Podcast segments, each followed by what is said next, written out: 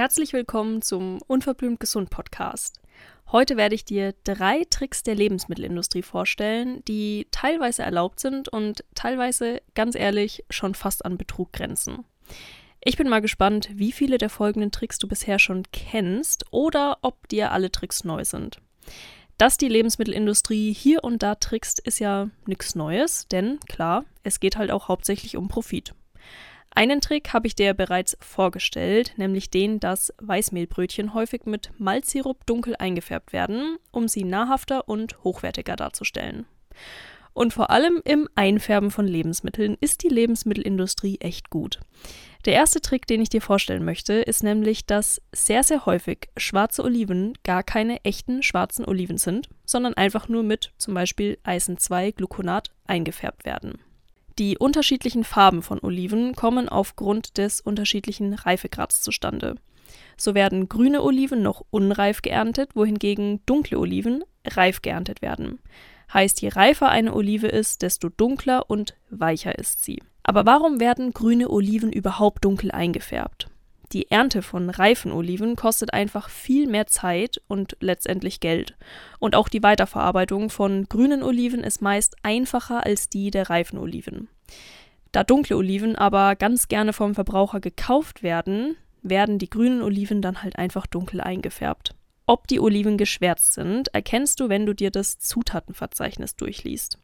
Hier ist dann häufig entweder Eisen-2-Gluconat oder Eisen-2-Lactat aufgelistet. Bio-Oliven dürfen übrigens nicht geschwärzt werden. Für den nächsten Trick bleiben wir doch gleich einfach mal bei den Oliven. Wusstest du, dass die Paprikastreifen in der Olive oftmals gar keine echten Paprikastreifen sind, sondern einfach nur ein Nachbau?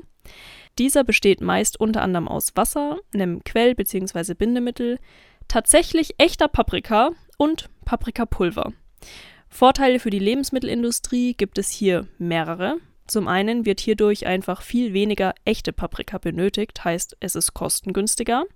Zum anderen lässt es sich maschinell leichter verarbeiten und die hergestellten Paprikastreifen sehen am Ende alle identisch aus. Ob echte Paprika in deinen Oliven enthalten ist oder nicht, siehst du übrigens an der Bezeichnung gefüllt mit Paprikapaste oder auch im Zutatenverzeichnis. Da steht dann sowas wie Paprikapaste aus Paprika mit Verdickungs- und Festigungsmittel und dann noch ein paar E-Nummern hinten dran. Gehen wir von den Oliven zum Tiefkühlfisch. Denn auch hier wird des Öfteren getrickst, um die Gewinnmarge etwas zu erhöhen. Und wie macht man das? Fisch wird ja eigentlich immer nach Gewicht verkauft, also erhöht man einfach das Gewicht mit einem Zusatz, der sehr kostengünstig ist und erstmal nicht direkt auffällt, nämlich unter anderem mit Wasser. Nicht selten werden Tiefkühlfisch oder auch Meeresfrüchten wie Garnelen, Wasser und Zusatzstoffe wie Phosphate oder Carbonate, die eben Wasser binden, zugesetzt, um das Verkaufsgewicht zu erhöhen.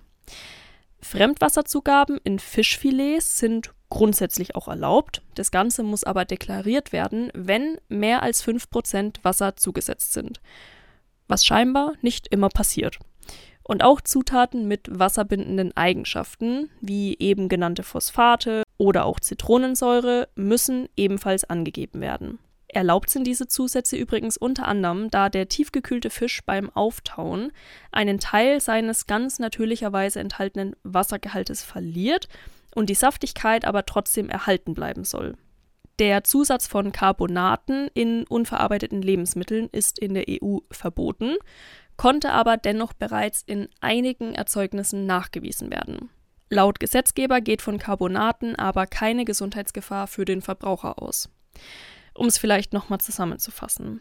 Wasser in Fischfilets wird von Herstellern nicht nur verwendet, um das Gewicht und somit den Gewinn zu erhöhen, sondern um die sensorischen Eigenschaften zu verbessern. Zum Problem wird das Ganze aber, wenn Grenzwerte überschritten werden oder die entsprechende Kennzeichnung fehlt und es somit zur Verbrauchertäuschung kommt und den Verbrauchern das Geld aus der Tasche gezogen wird. Es gibt zwar noch einige Tricks mehr, das soll es jetzt aber erstmal gewesen sein. Ich glaube, da könnte man echt stundenlang drüber reden. Falls dir die Folge gefallen hat, dann schreib mir doch sehr gerne auf Instagram, damit ich einfach sehe, ob ich hierzu einfach nochmal eine 2.0 Folge aufnehmen soll. Auf Insta findest du mich unter madeleine.bär- unterstrich. Den Namen werde ich dir aber auch nochmal in die Caption dieser Folge schreiben. Damit bedanke ich mich bei dir fürs Zuhören und würde mich sehr freuen, wenn du auch in der nächsten Folge wieder einschaltest.